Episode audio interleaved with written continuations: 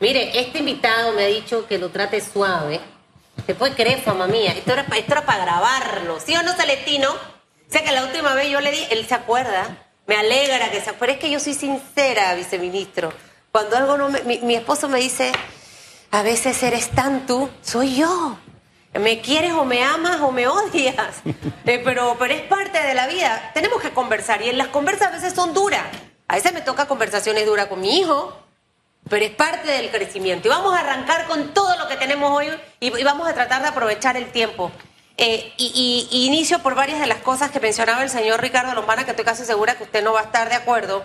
Pero él, ha- él habla de una administración muy ausente, eh, con cero liderazgo, que hemos escuchado mucho a lo largo de estos tres años, viceministro, y que esto definitivamente ha ocasionado esa frustración en la población panameña en cuanto a muchos temas eh, en donde no hemos dado prioridad y que se dejaron temas por fuera en el día de ayer en el anuncio del presidente de la República, Laurentino Cortizo. Quisiera arrancar por allí, si usted considera que ha sido una administración ausente, no empática, desconectada, eh, sin prioridades en realidad en este momento y que se quedaron cosas por fuera el día de ayer.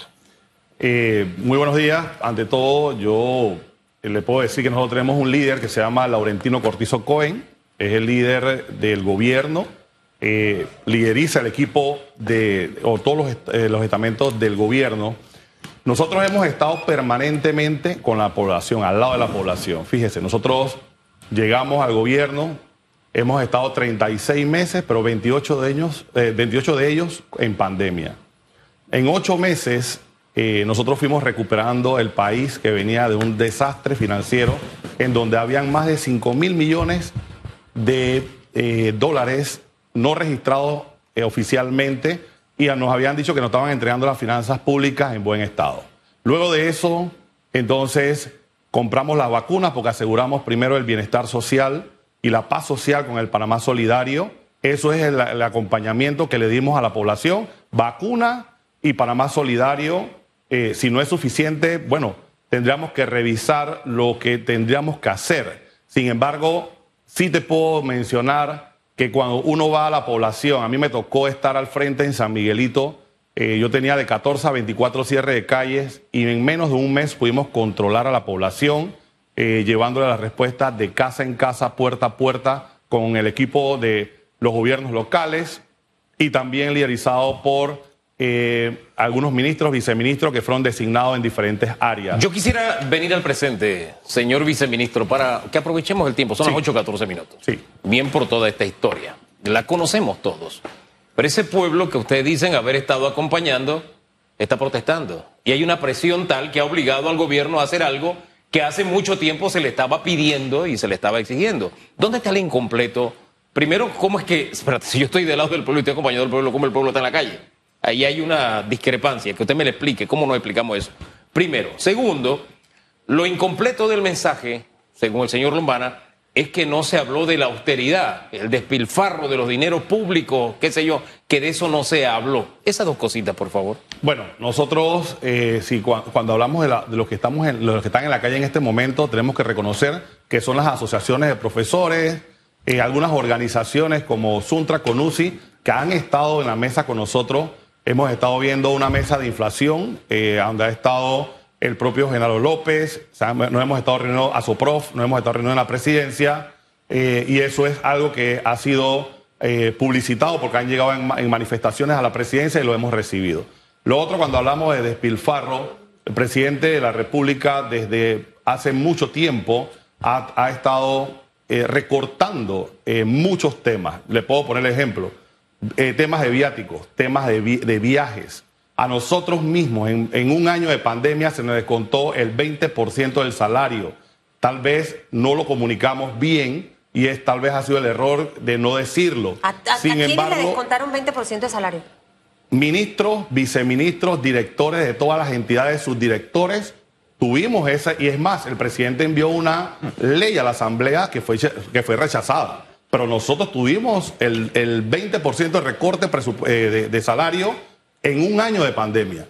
Y, y le apuesto que hoy a las 10 de la mañana el presidente va a tomar medidas más austeras porque al final del camino estos fondos que, que, que van a, a sufragar el aliviamiento del combustible va a salir de recortes presupuestarios de las instituciones. O sea, va a haber menor inversión, va a haber menor funcionamiento de las instituciones eh, y bueno, vamos a tener que buscar la manera de cómo hacerle frente Pero a creo todo que esto. sería una mala decisión frenar la inversión en las instituciones Sí. porque, wow, mire, yo no soy economista, pero eso sería la peor brutalidad, y lo digo con mucho respeto, que pudieran tomar. Aquí hay cosas prácticas como si de verdad, es como ayer escuchaba a los diputados de la Asamblea en el periodo de incidencia hablar. O sea, dicen una cosa, hacen otra cosa. Si yo quiero de verdad eh, te- tener austeridad, yo tomo decisiones como tema de carros alquilados. Hugo ha planteado en varias ocasiones, viceministro, el tema de que los funcionarios que ganen cierto eh, eh, salario usen su propio vehículo. Siento que esas son Paguen cosas que, al final se pueden hacer. El, el tema del, del teléfono celular. Eh, mire, va un funcionario a una gira al interior, quizás usted no. No se ponga bravo, le estoy viendo la cara. Y entonces, eh, usted viera la tarrantantan de gente que llevan, dos fotógrafos, tres fotógrafos, dos de relaciones.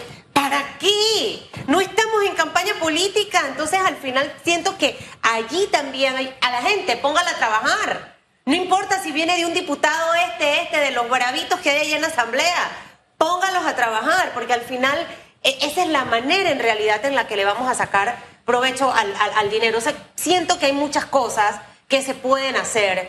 eh, ¿Y usted cree que realmente hoy, luego de ese Consejo de Gabinete a las 10 de la mañana, los panameños vamos a escuchar precisamente esas otras propuestas de austeridad? Muchos decían ayer que el tema de los medios de comunicación es para controlar que los medios no les den duro al gobierno. No. La decisión esa de haber recortado el presupuesto. No, para nada. Si estamos hablando de austeridad, tenemos que hacer recortes en todos los rubros. eh, y yo le digo, a- cuando vi llegar a Hugo, eh, le, le hice un vacilón. No le dije, oye, Hugo, te- eh, tienes conductor que te trajeron al canal. Eh, me pueden enfocar ahora que me voy. Yo vine manejando yo mismo el vehículo sin SPI, sin conductor. Y ahora que me voy, lo pueden ver nuevamente. Los fines de semana, todos los que me conocen saben que voy y hago deporte y voy solito. No tiene Eh, escolta. bueno, los escoltas son, es una asignación por decreto a todos los ministros, viceministros, pero en el caso mío, yo siempre básicamente ando solo, eh, pero también es un riesgo por la situación también que hay en el país. Fíjese cómo salieron ayer eh, al ministro Alfaro, le, le- le tiraron una piedra en la espalda, a la ministra la mojaron. O sea, hay, hay un tema también, y lo reconocemos, álgido, pero que sí pedimos la cordura eh, porque independientemente que digan que hay infiltrados, bueno, tienes que controlar quiénes son los manifestantes. ¿Y ustedes saben quiénes son, los, infiltrados, o los que están motivando? Ojo, hay una auténtica realidad que no vamos a, a- a eliminar, que es que la gente sí está preocupada por lo que está pasando. O sea, la manifestación es genuina, viceministro.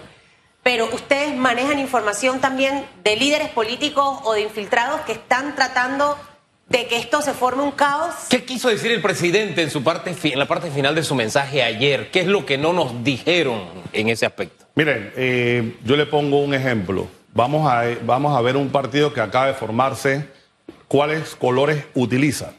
Y cuando vemos la manifestación en Veraguas, que yo estuve dos días, tuve jueves y viernes de la semana pasada en la mesa, eh, cuando nos asomábamos por la ventana, eso parecía un desfile del partido político. Los paraguas con los mismos colores. No, los, los ¿Qué colores son? Pues dígame los azul colores. y amarillo. Santo. Entonces ya uno se va dando cuenta de cómo es el movimiento y por supuesto también líderes, eh, vicealcaldesas, alcaldes, algunos diputados. ¿Y qué Entonces van a hacer uno, ustedes uno frente a va eso? viendo, bueno, nosotros estamos llamando a la cordura, estamos llamando al diálogo, que, que prive el diálogo, que es lo que debe ser. Eh, nosotros antes siempre nos comparaban, o todavía nos comparan con los países de la región, el precio del combustible. El precio más barato en este momento en la región va a ser de Panamá a 3 dólares con 95 centavos para toda la población en general, exceptuando los vehículos de alta gama. Ha- Hagamos un alto allí. Hasta ahora era imposible ese congelamiento. ¿Qué ha causado esto? Ha causado que digan, espérate, si no se podía y se pudo, después de tanta presión, hombre, se puede hasta tres. Y digo yo, también se puede hasta dos. Y también se puede hasta uno. Mientras no se explique de dónde salió ese congelamiento y qué es lo que va a representar mientras no haya esa comunicación eficiente con, y, e insisto, no solamente con la gente que está negociando, eso es algo que debe ser transmitido a nivel nacional, y quiere pegarse que lo escuche, ¿verdad? Para no oír la versión de gobierno después de la reunión y la versión de lo que estaban negociando después de la reunión, no, saber lo que realmente se negocia allá adentro. Eh, explíqueme eso, ¿cómo es que no se podía y ahora sí se puede? Y bueno, si ahora se puede a 3.95, ¿por qué no se puede a 3? Hugo, no es que se pueda a 3.95, fíjate, yo acabo de explicar que lo que va a suceder es que va a haber más recortes presupuestarios de las instituciones porque trabajamos con un presupuesto. Y es de ese mismo presupuesto, porque lo que no queremos, queremos es endeudar más al país. Así es. Entonces, nosotros tampoco, aquí nadie tiene una bolita mágica para decir, lo que pasa es que la guerra iba a durar un mes, la guerra va a durar seis meses, un año, nadie lo podía decir. Entonces, al final del camino, nosotros tenemos que tomar o adoptar medidas que van a ser recortes presupuestarios para poder sufragar y garantizar que por un cálculo de tres meses y base prorrogable, nosotros podamos darle ese alivio económico ¿Cuánto se necesita a la mensual? mayoría. Para ese alivio, más o Eso menos. va para a depender porque está fluctuando el precio. Ahora mismo se anunciaron una baja en el precio Claro. de, la Pero gasolina. ahorita, ¿cuánto sería más o menos? Eh, miren, en, lo que hicimos para el transporte público colectivo selectivo, eh, eran 100 millones que se tenía presupuestado. Mensual. No, 100 millones para tres meses. Trein- eran 33, casi 33 millones de dólares mensuales para 142 mil vehículos, porque priorizamos en, en aquel momento Claro. a todas las personas que se movilizaban en transporte 33 público. millones mensual para el tema del servicio público de transporte. Pero hace un momento que conversábamos con alguien y hizo la matemática. Ahí es donde tiene que estar la gente de comunicación sacándole provecho a los numeritos, Dios mío. Esos son los titulares, las líneas famosas, no los discursos. do- Don Felipe Chapman ah, hizo un cálculo así a ojo de buen cubero y dice que serían unos 100 millones de dólares. Pero el tema es el siguiente. Pero- ¿Cómo es que nos tiene que decir Felipe Chapman y no nos dice el gobierno?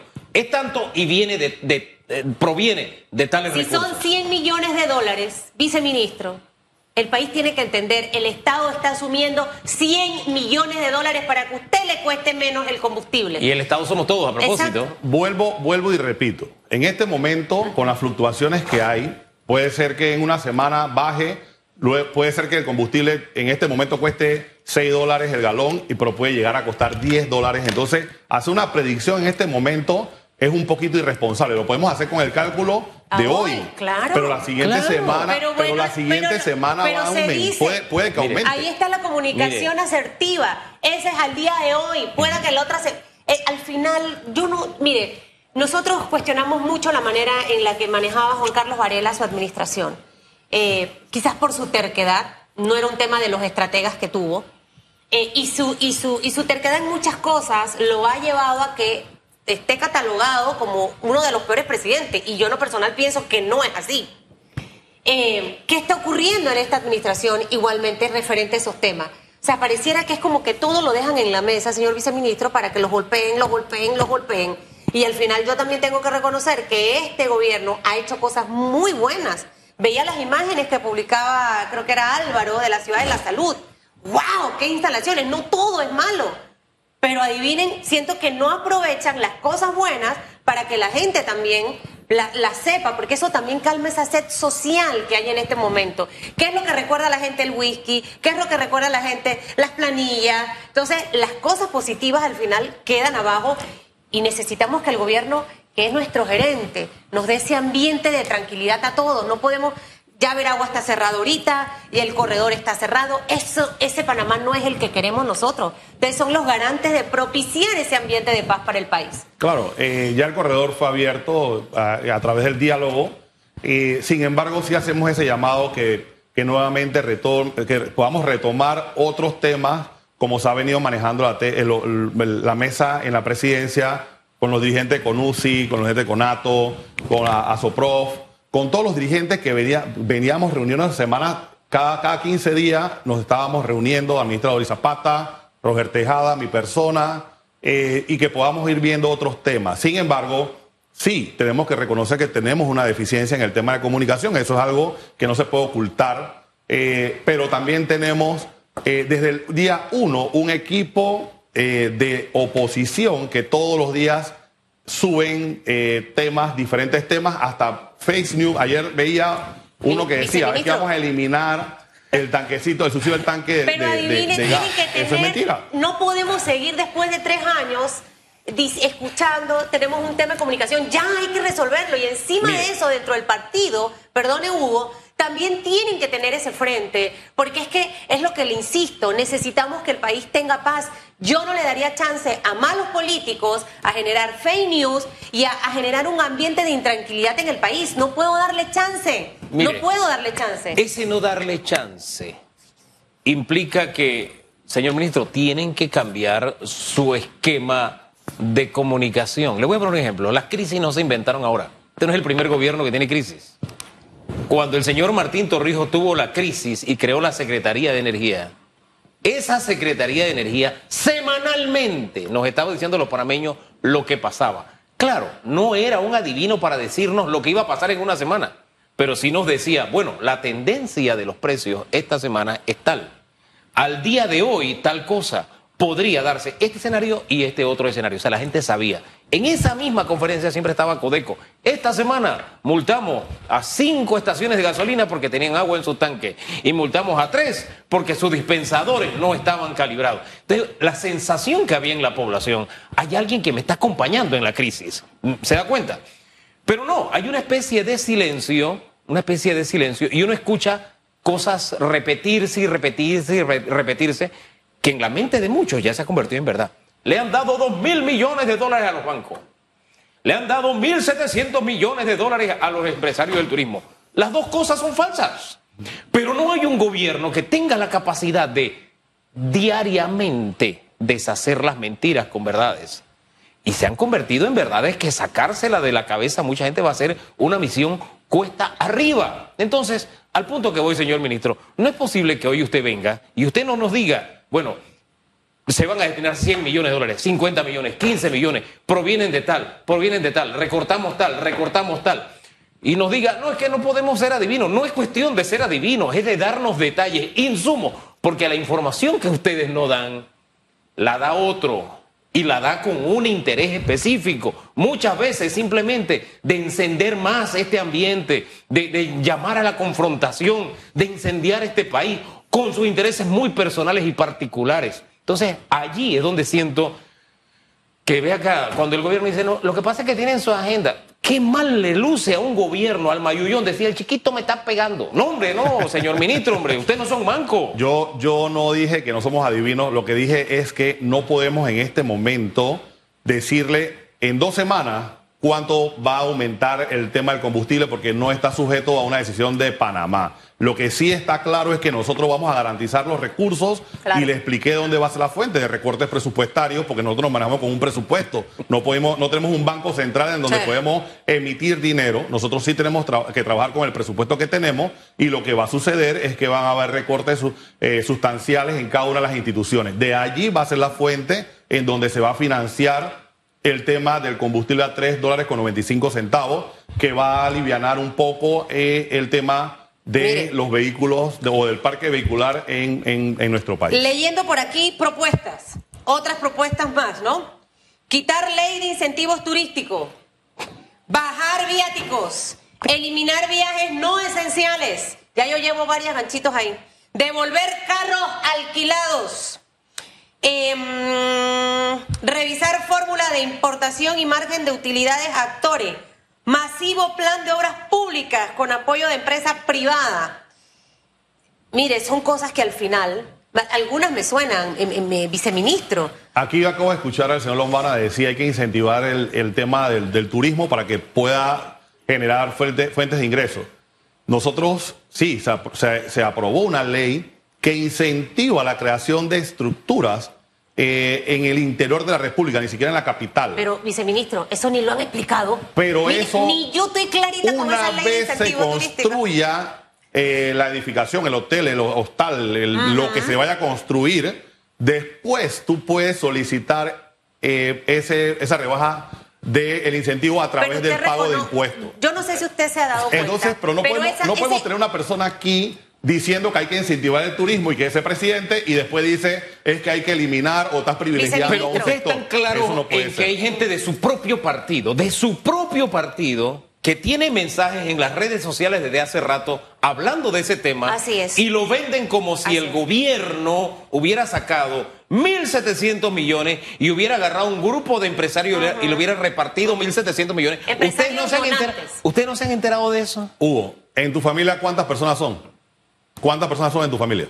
Somos cuatro en casa. Y todos siempre están de acuerdo con alguna decisión. No, no Entonces nosotros tenemos un partido en donde, hay- donde- en donde existen No, ese no es el 700 tema, ese no es el tema. 700 mil personas. Sí, ese no es el tema. Cada uno va Me a tener refiero su a la propia agenda. desinformación. Bueno, el, pero que nosotros- no, el que no sabe cómo funciona Yo- el tema de los créditos Clarita. fiscales se cree que de Y- verdad me- es. les cogieron Así 1.700 millones y se lo dieron a los empresarios. Y eso- O que hay 2.000 millones que Y se lo no, dieron a los la, bancos. y no es la primera vez. En el, en el periodo del presidente Valladares, en 1994, se creó la ley 8 de incentivos turísticos que pudo desarrollar la estructura que tenemos en este momento Está y fue bien, por 20 viceministro. años. Escúchame, Entonces lo que le digo, lo que le quiero Mire, decir es que al final del que camino el, el tema de, la, de lo que le queremos Para resaltar un millón. atraer inversión hay es que incentivar. Esta ley, esta propuesta, hasta el día de hoy no ha sido bien vendida por los que la propusieron, que son ustedes. Y han permitido que la gente de afuera haga ver esta iniciativa como algo negativo.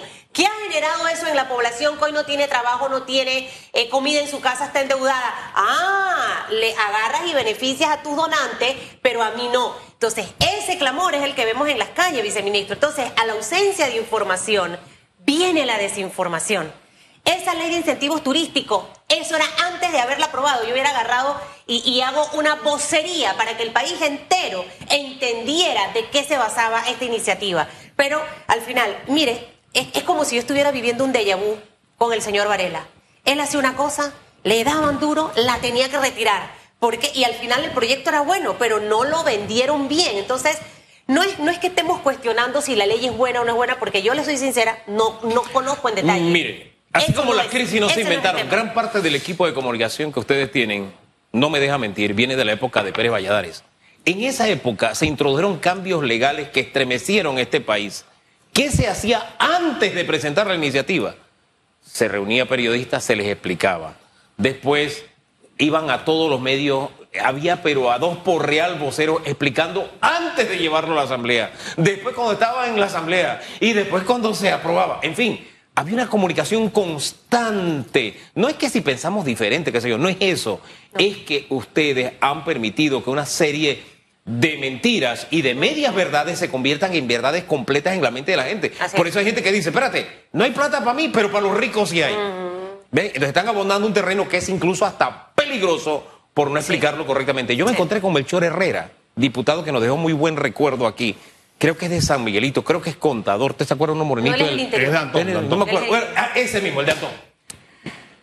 Que se acercó y me dice, Hugo, eso que se está diciendo no es verdad. Yo fui el que promoví esa ley en la Asamblea. Entonces, ¿usted por qué no va y habla? Así es. Hablar, hablar, tan sencillo sí, como sí, eso. sí.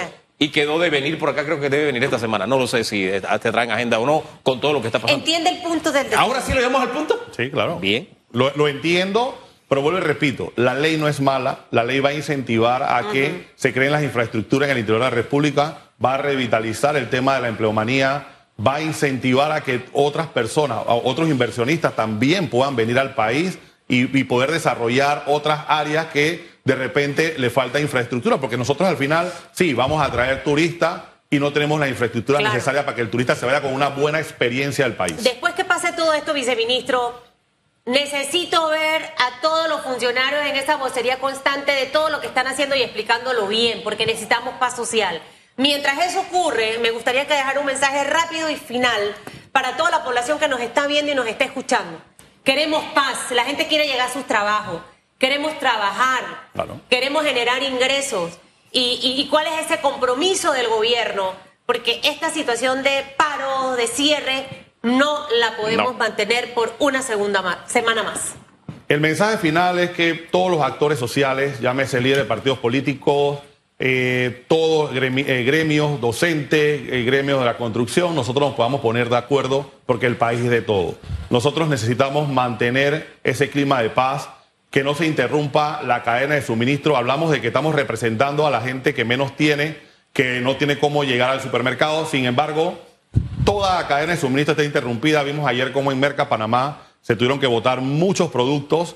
Eso también encarece porque el producto que no está a la, a la venta es el más caro, el que no se consigue. Entonces, definitivamente como panameño, como persona eh, igual que cualquier otro de la clase media, lo que quiero es lo mejor para mi país. Y créalo, el presidente Laurentino Cortizo está liderizando el equipo, va a tomar medidas de austeridad, vamos nosotros también a tomar las mismas medidas. Yo tengo mi mismo teléfono de hace mucho tiempo, yo no utilizo teléfono del Estado, mi teléfono es un teléfono, Hugo lo sabe, que nos hemos comunicado desde hace mucho tiempo por la misma línea.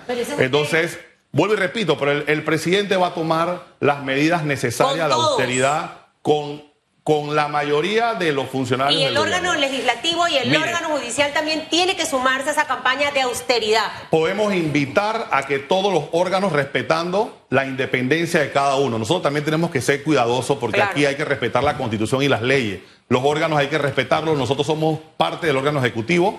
Podemos invitar a, y exhortar a los otros órganos que también se sumen a esta campaña de austeridad, pero va a depender de cada uno de ellos. Hombre, y de verdad tenemos que pensar en el país. Yo acepto que usted, usted es uno de los voceros siempre dispuesto a dar la cara, cosa que este gobierno no tiene, vocerías.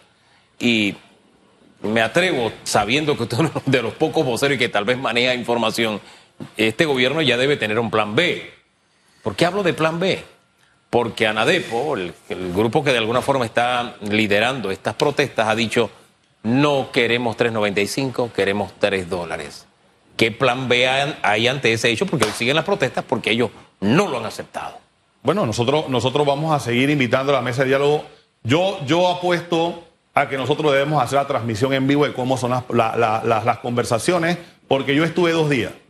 Y un día fue bastante difícil porque que tú llegues a una mesa y digas, nosotros le vamos a dar cinco minutos a un vocero del gobierno No, para no, que no. nos diga si tienen el remedio para el tema del combustible. No. lo tienen, nos paramos y nos vamos. Es- Pero eso, eso de verdad que nosotros invitamos a que, a que podamos nosotros con sensatez eh, poder buscar la solución, pero también invitamos a que los gremios docentes que también viajan a- al exterior también tengan austeridad porque también se han gastado Todos, 1.2 todos, millones de dólares en viajes. O sea, vamos, Ey, vamos a hablar todos. alto y claro y decirnos la verdad. Ey, a lo- Todos, mire, todos. Lo, lo que se le da a los sindicatos, démosle la mitad. Lo que se le da a los gremios, démosle la mitad. Lo que se le da a los partidos políticos, démosle la mitad nada más. O sea, pero para eso tenemos que hablar con franqueza. La Hugo, planilla que se ha Hugo, abultado, que Hugo, se quede invito- la gente estrictamente Invito necesaria. más allá. Diga. Que los transportistas dejen de cobrar el SARPE a, lo- a los que están en- con ellos, al que le, le- no le, le eliminen el cobro de la placa, eso de 120 dólares que le cobran. O sea, vamos, vamos, si vamos a austeridad, vamos todos. Que los sindicatos dejen de, dejen de cobrar también la cuota sindical, porque eso también es una carga Yo para Que los obreros. ministros cobren la Hagámoslo. mitad de lo que están cobrando, no 20% Así que entonces- menos. Los viceministros también. No, Vuelvo- viático. Vuelvo, momento, vuelvo y repito, nosotros vamos a adoptar las medidas que, ten- que tenemos que adoptar, pero también invitamos a todos a que también entren dentro del cartucho de la austeridad. Hay que ser sensatos y entrar en razón. Hay cosas muy extremas que hacia allá no debemos llegar. Creo, yo espero y tengo la confianza de que hoy de ese gabinete salgan cosas reales. O sea, creo que, decir que, vamos al tema del salario que hablaba Hugo de todos los funcionarios, la mitad, eso, eso es irreal, porque el resto de los funcionarios ya todos estamos cobrando nuestro salario completo. Pero sí soy consciente de cosas que se pueden recortar. Y a los que están en el diálogo, yo necesito que me representen a mí como panameña trabajadora, que quiere trabajar todos los días y no en un país detenido. Y de poner en realidad todos los intereses partidistas, los intereses políticos o particulares que puedan haber en este tema. Panamá no se merece estar como está en este momento. Ya venimos golpeados y el gobierno que obviamente haga lo que tenga que hacer. Yo Ojalá sí que- creo, yo sí creo que... hay medidas que son realistas y en momentos históricos este país lo ha tomado. Durante la administración del señor Guillermo Endara Galimani, los ministros se bajaron el salario a la mitad. A veces, mire, simplemente es el detalle de que te envío el mensaje de que yo también me estoy sacrificando. Por eso le hemos dicho a aquellos trabajadores del Estado, funcionarios que están ganando más de 1.500 dólares, paguen su gasolina, paguen también sus carros, no usen carros del Eso es Estado. más real. Todas esas cosas son Eso- reales. eso es pero más real. caminemos en la dirección correcta. Lo del salario no lo apruebo. Lo- Yo sí. Vamos a la Es- pausa. es- es- es- Gracias, es real, viceministro. es real. Saludos, saludos. Vamos a la pausa y regresamos en breve. Eso, eso no va a pasar. En breve regresamos con más de Radiografía.